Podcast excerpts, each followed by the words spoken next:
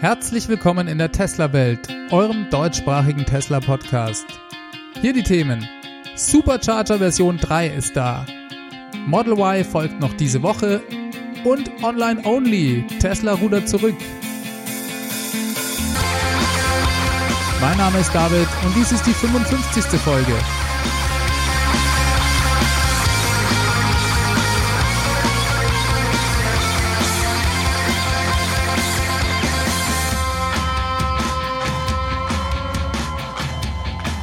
Herzlich willkommen zurück in der Tesla-Welt. Vielen Dank fürs Einschalten. Ich freue mich, dass ihr wieder mit dabei seid.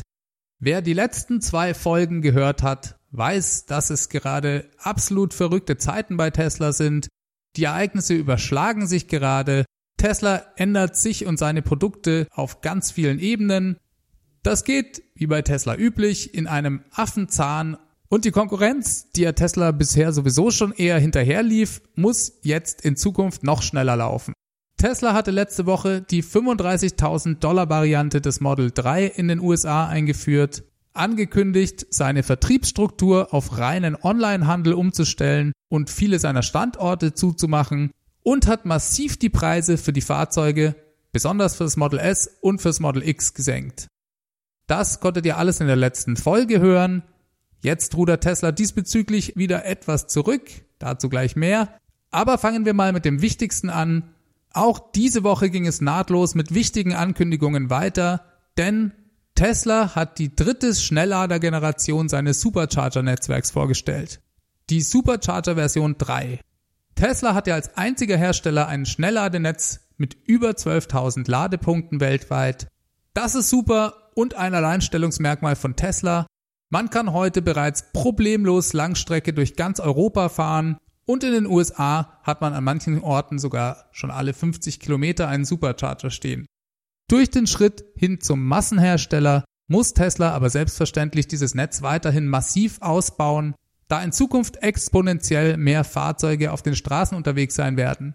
Und mit dem Supercharger Version 3 hat Tesla hier diese Woche einen Riesenschritt nach vorne gemacht. Auf Teslas Webblog steht dazu, dass die Supercharger Version 3 eine komplett neue Architektur ist, die auf Teslas Erfahrungen im Bereich Speichersysteme basiert. Dies ermöglicht Tesla-Fahrzeuge schneller zu laden als jedes andere Fahrzeug am Markt.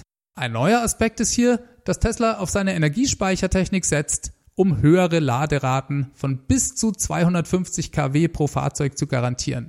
Das ist vom Prinzip her logisch und konsequent und eigentlich auch nichts wirklich Neues. Tesla plant das bekanntlicherweise schon seit längerem.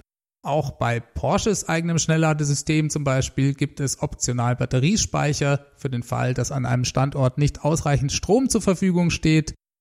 Die Idee ist also nicht neu. Tesla ist aber für sowas geradezu prädestiniert, weil Tesla ja im Gegensatz zu Porsche zum Beispiel Speichersysteme selbst herstellt und auch verkauft Dementsprechend haben sie genau in diesem Segment, was die Systeme angeht und die Inverter und so weiter, große Erfahrung und können davon profitieren. Dementsprechend redet Tesla hier auch von einem 1 Megawatt System, das sicherstellen soll, dass pro Fahrzeug 250 kW zur Verfügung stehen. Solch ein System kann darüber hinaus Lastspitzen abfangen und sorgt dafür, dass ein Supercharger nicht zu viel Strom auf einmal aus dem Netz zieht. Denn viele Stromanbieter lassen sich solche Lastspitzen gerne besonders teuer bezahlen und Tesla sorgt damit also für Kosteneffizienz. Also 250 kW pro Fahrzeug, das Ganze bei 400 Volt. Jedem Fahrzeug soll das übrigens dediziert zur Verfügung stehen. Langsamere Laderaten, weil jemand am Nachbar Supercharger lädt, sollen damit der Vergangenheit angehören. Es gibt also in Zukunft nicht mehr diese A-B-Einschränkung, wie das noch aktuell der Fall ist. Vom Design her sieht man das neue Innenleben den Superchargern von außen nicht weiter an, außer dass die Ladekabel dünner geworden sind und über eine Flüssigkeitskühlung verfügen, um die höheren Ströme zu unterstützen. Ja, was bedeutet 250 kW jetzt genau? Tesla hat dazu ein sehr eindrucksvolles Video veröffentlicht, das bei einem Model 3 die geladenen Meilen pro Stunde anzeigt, während es mit 256 kW geladen wird. Und zwar erreicht es da 1000 Meilen pro Stunde. Das heißt, würde man eine Stunde lang bei dieser Rate laden, hätte es für über 1600 Kilometer Strom laden können. Natürlich hat ein Model 3 keine 1600 Kilometer Reichweite und solch hohe Laderaten werden auch nur kurze Zeit erreicht. Trotzdem zeigt es, dass mit der Supercharger Version 3 eine neue Dimension des Ladens erreicht wird. Tesla spricht des Weiteren von 120 Kilometern geladene Reichweite in nur 5 Minuten, die ein Model 3 damit laden können wird. Insgesamt werde der typische Ladezyklus an einem Supercharger Version 3 für ein Model 3 bei ungefähr 15 Minuten liegen. Das liegt natürlich auch daran, dass das Model 3 ein extrem effizientes und sparsames Fahrzeug ist, aber trotzdem, das ist der absolute Hammer. Tesla hebt dadurch das Schnellladen auf ein völlig neues Level und macht Elektromobilität noch massentauglicher. 15 Minuten, um aufzuladen, da versteht sogar der Otto Normalverbraucher, der von Elektromobilität vielleicht noch nie was gehört hat, dass dies keinen Unterschied mehr zum Betanken eines Fahrzeugs mit einem Verbrennungsmotor darstellt. Und ganz nebenbei setzt sich das Model 3 auch an die Spitze der Elektroautos, was das Schnellladen angeht. Bei der Konkurrenz ist bei maximal 150 kW Schluss.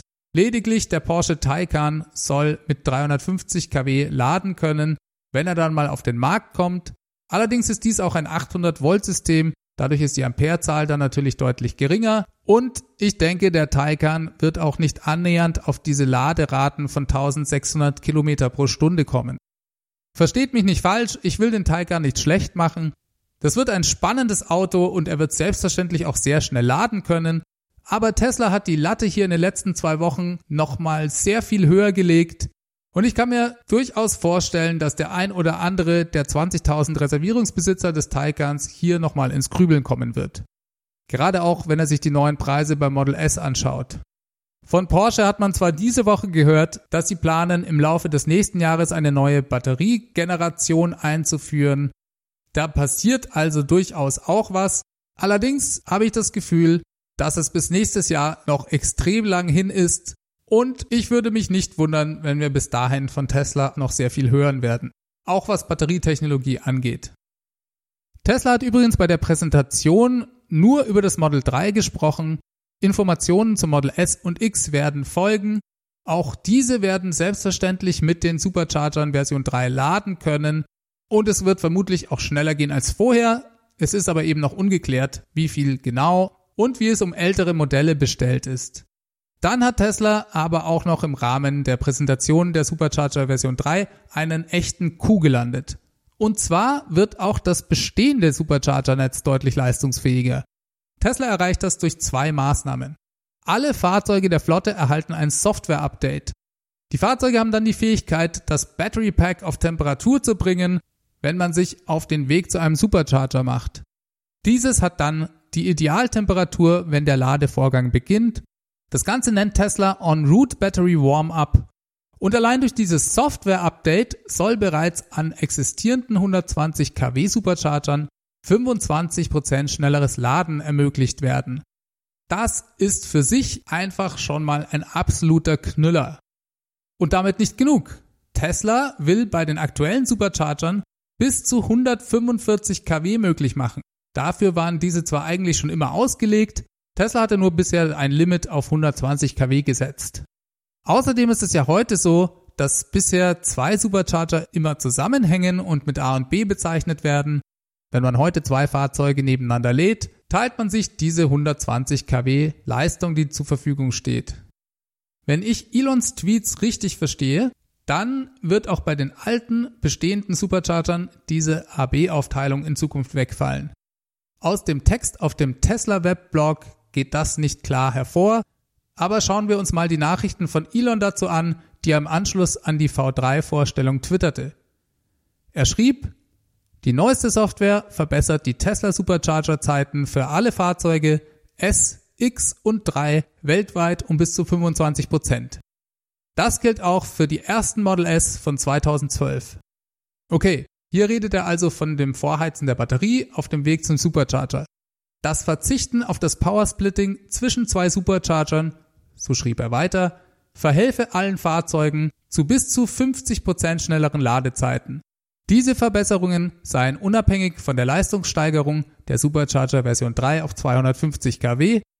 Wenn man alle Änderungen mit einbeziehe, werden sich die Ladezeiten im besten Fall um Faktor 4 beschleunigen. und um mehr als Faktor 2 für die gesamte Tesla-Flotte. Damit werde der Durchsatz des gesamten weltweiten Supercharger-Netzwerks mehr als verdoppelt. Ich weiß nicht genau, was ihr denkt, aber für mich klingt es so, als ob bei den bestehenden Superchargern das Powersplitting in Zukunft wegfalle. Dann hat jemand bei Elon nochmal speziell deswegen nachgefragt und schrieb, ich dachte, der größte Teil der Version 2 Supercharger wird lediglich auf 145 kW aufgebohrt und nicht auf die Version 3 nachgerüstet. Und Elon antwortete, dadurch, dass wir das Power Splitting abschaffen, zusammen mit dem Software Update, mit dem sich das Battery Pack vorheizen lässt, verbessert sich flottenweit die Ladezeit um Faktor 2. Klingt für mich, wie gesagt, relativ eindeutig. Das heißt, auch an bestehenden V2 Superchargern steht womöglich bald tatsächlich 145 kW pro Fahrzeug zur Verfügung. Ob das nun allein durch ein Software-Update möglich gemacht wird, muss man mal sehen. Das würde ich noch mit einem Fragezeichen versehen. Leute, die zu dem Vorstellungsevent von der Supercharger Version 3 eingeladen wurden, haben übrigens bestätigt, dass die bisherigen V2 Supercharger nicht auf V3 aufgerüstet werden. Tesla wird V3 Supercharger also nur an neuen Standorten aufbauen. Zumindest ist das jetzt erstmal der Plan. Dann ging Elon noch ein bisschen genauer auf den angestrebten Zeitplan ein und schrieb, wir werden die Supercharger Version 3 drei bis sechs Monate im Rahmen einer öffentlichen Beta-Version in Nordamerika testen und dann weltweit mit dem Aufbau beginnen. Tesla beweist damit mal wieder, wie mächtig ihre Software-Updates sind. Wo gibt's denn bitte schon sowas? Autos von 2012 können plötzlich deutlich schneller laden. Das sind hervorragende Neuigkeiten und auch wenn ich die hohen Laderaten von bis zu 250 kW selbstverständlich spektakulär finde, so ist für mich der eigentliche Clou hier das Update der Bestandsfahrzeuge und der bestehenden Infrastruktur. Das verbessert das Netzwerk auf einen Schlag. Das ist selbstverständlich für die Kunden ein Riesenvorteil, aber Tesla tut sich hier auch selbst einen großen Gefallen. Verdopplung der Kapazität einfach mal ebenso, das macht Tesla auch so schnell niemand nach. Da dürfte die Situation an den Superchargern mit den vielen neuen Model 3, die jetzt auf die Straße kommen, doch deutlich entspannter sein. Stellt euch mal kurz den neuen Supercharger vor, den Tesla gerade in Dietlikon in der Schweiz baut. Das wird ein sehr großer Supercharger mit 30 Ladepunkten und durch die Ankündigung von dieser Woche ist es fast so, als würde Tesla dort 60 Stück hinbauen. Eine Sache, über die ich noch kurz reden wollte, ist das Nachrüsten der bestehenden Supercharger mit CCS-Steckern fürs Model 3. Hier sieht es nämlich inzwischen sehr, sehr gut aus. Tesla ist hier inzwischen in fast allen Ländern bei über 90 Prozent angekommen. Länder, die drunter liegen, haben in der Regel auch nur sehr, sehr wenige Supercharger. In folgenden Ländern wurden bereits alle Supercharger nachgerüstet. Belgien, Tschechische Republik, Dänemark, Finnland, Luxemburg, Niederlande, Polen, Portugal, die Slowakei und Spanien. Und folgende Länder sind bei über 90 Prozent. In Frankreich fehlen nur noch zwei, in Deutschland noch drei, in Ungarn noch zwei, da gibt's aber auch nur zwei. Liechtenstein fehlt auch noch, da gibt's auch nur einen. Italien fehlt nur noch einer von 30, in Norwegen nur noch vier, in Slowenien noch zwei und in Schweden auch noch zwei. Nur in der Schweiz sind wir erst bei 64 Prozent angekommen. Dort fehlen also noch sechs Stück. Tesla ist aber gerade daran, das zu ändern. Es wird, denke ich, nicht mehr sehr lang dauern. Insgesamt ging das jetzt alles sehr, sehr schnell. Am 12. Dezember letzten Jahres wurde vom ersten Supercharger mit CCS in den Niederlanden berichtet. In drei Monaten fast ganz Europa nachzurüsten, wenn man mal von UK absieht, das ist schon eine super Leistung. Von daher könnte es auch durchaus schnell gehen, sollte Tesla bei den bestehenden Superchargern hardwaretechnisch noch etwas nachrüsten müssen, um 145 kW pro Ladepunkt möglich zu machen. Das schaut doch eher ganz gut aus, würde ich sagen. Ach ja, in UK wurden übrigens bereits 14 Standorte ausgerüstet. Dort dauert es aber noch ein bisschen länger, bis das Model 3 auf den Markt kommt. Tesla leiht sich über eine halbe Milliarde von chinesischen Banken. Diese Woche gab es auch noch Neuigkeiten aus China zum Stichwort Gigafactory 3. Der Bau derselben schreitet in einem Wahnsinnstempo voran. Es gibt hier im Netz regelmäßig Drohnenvideos zu sehen, die den Baufortschritt dokumentieren. und auf denen das eindrucksvoll ersichtlich wird. Erst letzte Woche hat jemand von der chinesischen Verwaltung in Shanghai in Aussicht gestellt, dass die ersten Gebäude bereits im Mai fertig sein werden. Wirklich sehr beeindruckend und auch vermutlich nur in China in dieser Form möglich. In Deutschland stünde vermutlich noch nicht mal der Zaun um das Baugelände. Und diese Woche wurde jetzt bekannt, dass Tesla ein Darlehen von chinesischen Banken in Höhe von 521 Millionen Dollar gesichert hat. Genau das hat Tesla im Prinzip auch angekündigt. Ganz viele Börsenanalysten hatten ja monatelang spekuliert, dass Tesla neues Kapital brauchen werde. Und Tesla hat immer ein bisschen trotzig gesagt, nee, brauchen wir nicht. Wir gehen zu den Chinesen, die geben uns Geld dafür. Genauso ist es jetzt gekommen. Und mit diesem Darlehen sollte zumindest die erste Phase des Baus der Gigafactory 3 abgesichert sein. Kommen wir nochmal zu dem Thema Umstellen der Verkaufsstrategie bei Tesla auf reinen Onlinehandel. Da ist Tesla nämlich diese Woche etwas zurückgerudert. Nach der radikalen Ankündigung, seine Vertriebsstrategie komplett zu verändern, Läden zuzumachen und Vertriebspersonal zu feuern, haben sie da diese Woche erneut die Strategie geändert. Letzte Woche hatte Tesla bereits 29 Stores in USA und Kanada geschlossen. Dementsprechend wurde auch bereits Personal entlassen. Dann gab es eine Meldung im Laufe der Woche, dass Tesla hier zunächst erstmal alles einfriere und eine ganze Reihe seiner Standorte überprüfen wolle. Und dann kam es ein paar Tage später zu einem Update auf der Tesla-Webseite.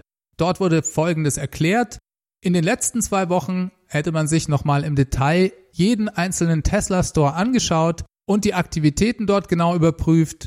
In der Folge sei man zu dem Ergebnis gekommen, jetzt doch deutlich mehr von den Stores offen zu lassen, beziehungsweise diese weiterhin in den nächsten Monaten genau zu evaluieren.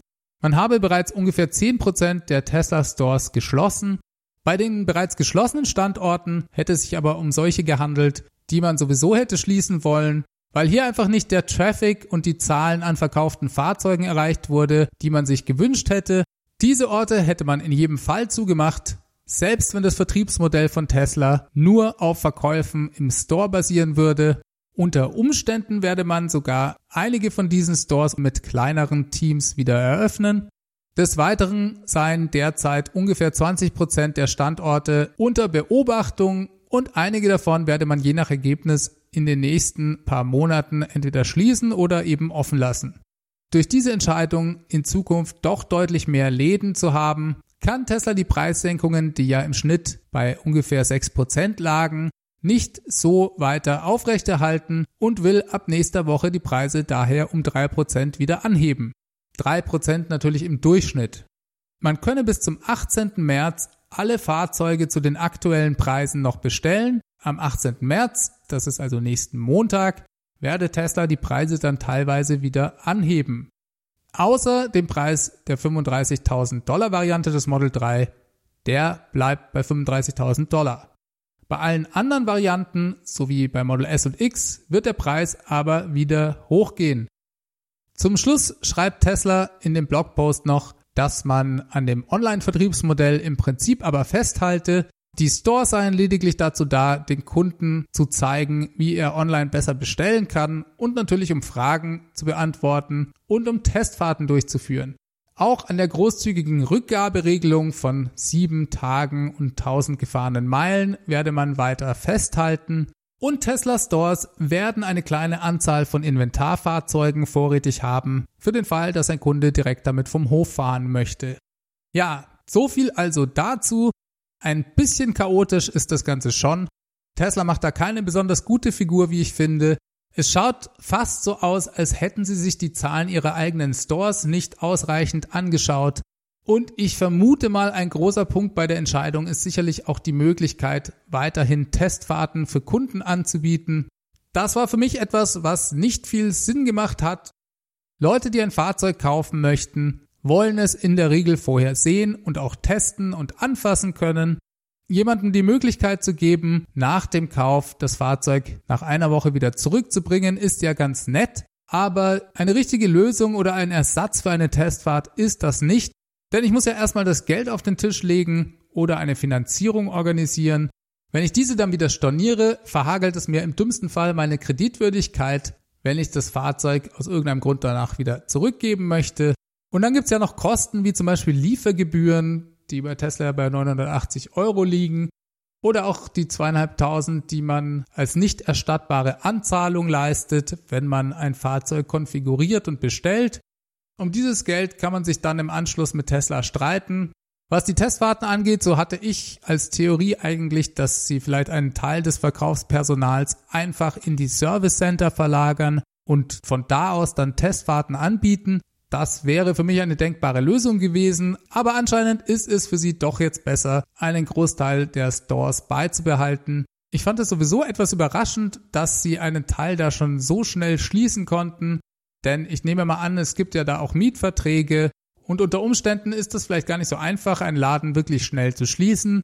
Also, ab jetzt gibt es ungefähr 20 Prozent der Standorte, wo ein Fortbestand auf der Kippe steht. Das macht alles insgesamt etwas mehr Sinn für mich. Schade ist nur, dass es dieses Chaos gab, denn das ist sicher für keinen Tesla-Mitarbeiter schön, wenn er sich fragen muss, ob sein Standort nächste Woche noch existiert. Eine Sache, zu der sich Tesla übrigens interessanterweise gar nicht geäußert hat, ist das Abschaffen der Sales-Kommissionen für die Vertriebsmitarbeiter. Da ist die Lage weiterhin unklar. Mal sehen, wie das weitergeht. Ich bin auf jeden Fall wirklich gespannt, wie die neuen Preise aussehen werden. Tesla hatte ja hierzulande gerade die Preise für Model S und X drastisch gesenkt. Bis nächsten Montag kann man hier noch zuschlagen. Allerdings würde ich auf jeden Fall die Präsentation des Model Y abwarten. Ich kann euch auch sagen, warum nicht wenige Fans erwarten eigentlich, dass das Model Y Vorstellungsevent relativ unspektakulär wird. Das Fahrzeug basiert ja zu 76 Prozent auf dem Model 3 und wird von daher designtechnisch vermutlich sehr nah am Model 3 sein. Elon hatte per Twitter auch noch ein paar Details preisgegeben. Das Model Y wird definitiv keine Falcon Wing Doors haben, also die Flügeltüren von Model X. Das war ja eine der großen Diskussionen in den letzten Jahren. Elon hatte 2016 genau das Gegenteil behauptet. Allerdings war das noch vor den ganzen Problemen, die Tesla bei der Einführung des Model X mit diesen Türen bekommen hatte. Auch wenn sie das inzwischen im Griff haben, so ist doch klar, dieses Türensystem ist sehr komplex. Von daher auch irgendwie logisch, dass das Model Y diese nicht haben wird. Des Weiteren schrieb Elon, dass das Fahrzeug ungefähr 10% größer sei als das Model 3, etwas ineffizienter unterwegs sei, da es ja ein SUV ist man darf daher mit ungefähr auch 10% weniger Reichweite rechnen. Und weil 10 so eine schöne Zahl ist, soll es auch ungefähr 10% teurer sein als das Model 3. Es gibt hier also eigentlich keine großen Überraschungen mehr, außer vielleicht die Frage, ob es über eine dritte Sitzreihe verfügen wird. Was es als Familienfahrzeug natürlich extrem interessant machen würde. Und weil die Präsentation des Model Y daher vielleicht nicht ganz so spektakulär werden könnte, vermuten relativ viele Leute, dass Tesla am Ende der Präsentation eventuell was Neues zu Model S und X verkünden wird. Vielleicht ein neues Innendesign oder neue Battery Pack Optionen. Das ist natürlich alles reine Spekulation an dieser Stelle. Mit der Vorstellung des Tesla Pickup Trucks wird eher nicht gerechnet, nachdem Elon diese für etwas später im Jahr angekündigt hatte. Aber wenn ich mir heute ein Model S oder X kaufen wollen würde, würde ich doch auf jeden Fall Donnerstag erstmal abwarten. Man kann ja seine Bestellung dann immer noch bis Sonntag tätigen, zu den in Deutschland zurzeit extrem günstigen Preiskonditionen. Was die 35.000 Dollar Variante des Model 3 angeht, so hat Tesla im Übrigen die Lieferzeiten, die vorher bei zwei bis vier Wochen angegeben waren, jetzt auf sechs bis acht Wochen angehoben. Das habe man getan, weil es logischerweise eine hohe Anzahl von Bestellungen gab und Elon hatte sich ja auch auf Twitter dazu geäußert und gesagt, dass man bis Mitte des Jahres brauchen werde, um diese Variante des Model 3 in hohen Stückzahlen liefern zu können.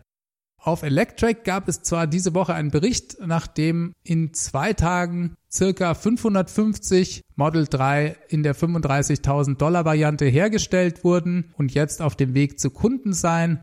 Das weist doch auf einen ganz positiven Trend hin ich gehe mal davon aus, dass es sich bei diesen Fahrzeugen um die Standard Plus Variante gehandelt hat, da hier ja viele Aspekte des Innendesigns dann doch baugleich sind mit den teureren Versionen.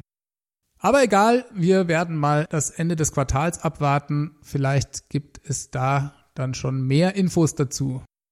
Dann gab es noch eine Meldung für Deutschland zum Thema Wettbewerbsrecht. Und zwar hat Tesla diese Woche da Ärger bekommen. Die deutsche Wettbewerbszentrale hat hier die Webseite von Tesla bemängelt. Und zwar, um genau zu sein, die Art und Weise, wie die Preise für die Fahrzeuge angezeigt werden. Dies geschehe in einer wettbewerbswidrigen Form. Und zwar stellt Tesla ja auf der Webseite relativ zentral nicht die echten Preise dar, sondern kalkuliert Dinge wie die Umweltprämie und Ersparnisse durch den Fakt, dass man nicht mehr mit Benzin unterwegs ist, direkt in den Preis mit ein. Die echten Preise werden zwar trotzdem unten noch auf der Webseite angezeigt, aber das ist halt ein bisschen versteckt sodass dies durchaus erstmal den Betrachter der Webseite verwirren kann. Diese Praxis ist auch umstritten und wird von vielen Fans als nervig bis irreführend empfunden. Und hier hat die Wettbewerbsbehörde jetzt einen Schlussstrich gezogen. Tesla hat nun bis zum 20. März Zeit, die deutsche Version der Webseite zu ändern. Und ich persönlich finde das ehrlich gesagt auch gut so. Denn Einsparungen haben bei der Preisangabe im Konfigurator meines Erachtens nichts zu suchen. Da möchte ich vor allem wissen, was das Fahrzeug mich tatsächlich kostet und nicht, was ich potenziell damit einsparen kann. Tesla tut sich damit keinen Gefallen, da potenzielle Kunden eher damit genervt werden. Es ist eigentlich auch unmöglich, hier eine korrekte Angabe für Einsparungen zu machen, Tesla gibt diese derzeit für einen bestimmten Durchschnittsbenzinpreis und einen Durchschnittsverbrauch mit einer bestimmten Kilometerleistung pro Jahr über einen Zeitraum von fünf Jahren an. Aber auch das ist doch eher ungenau, da ja bei jedem potenziellen Käufer die Situation individuell verschieden ist.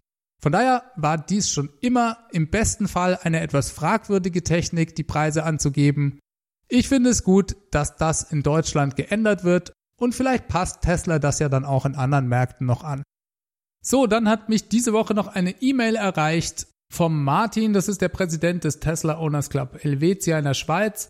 Und zwar hat er den Hinweis gegeben, dass die beiden Tesla Owners Clubs in der Schweiz Tesla bei den Auslieferungen am Ende des Quartals helfen werden und das auch jetzt schon tun. Das ist ja ein weltweites Phänomen. Ich finde das Engagement super und ich lese euch das Ganze jetzt einfach mal vor. Martin schrieb mir, wir, der Tesla Owners Club Helvetia und der Schweizer Tesla Owners Club, ja, da gibt's zwei, unterstützen an den Wochenenden und in der letzten Märzwoche Tesla bei der Auslieferung der Model 3. Bis zu 100 Fahrzeuge werden an den Samstagen an ihre neuen glücklichen Besitzer übergeben.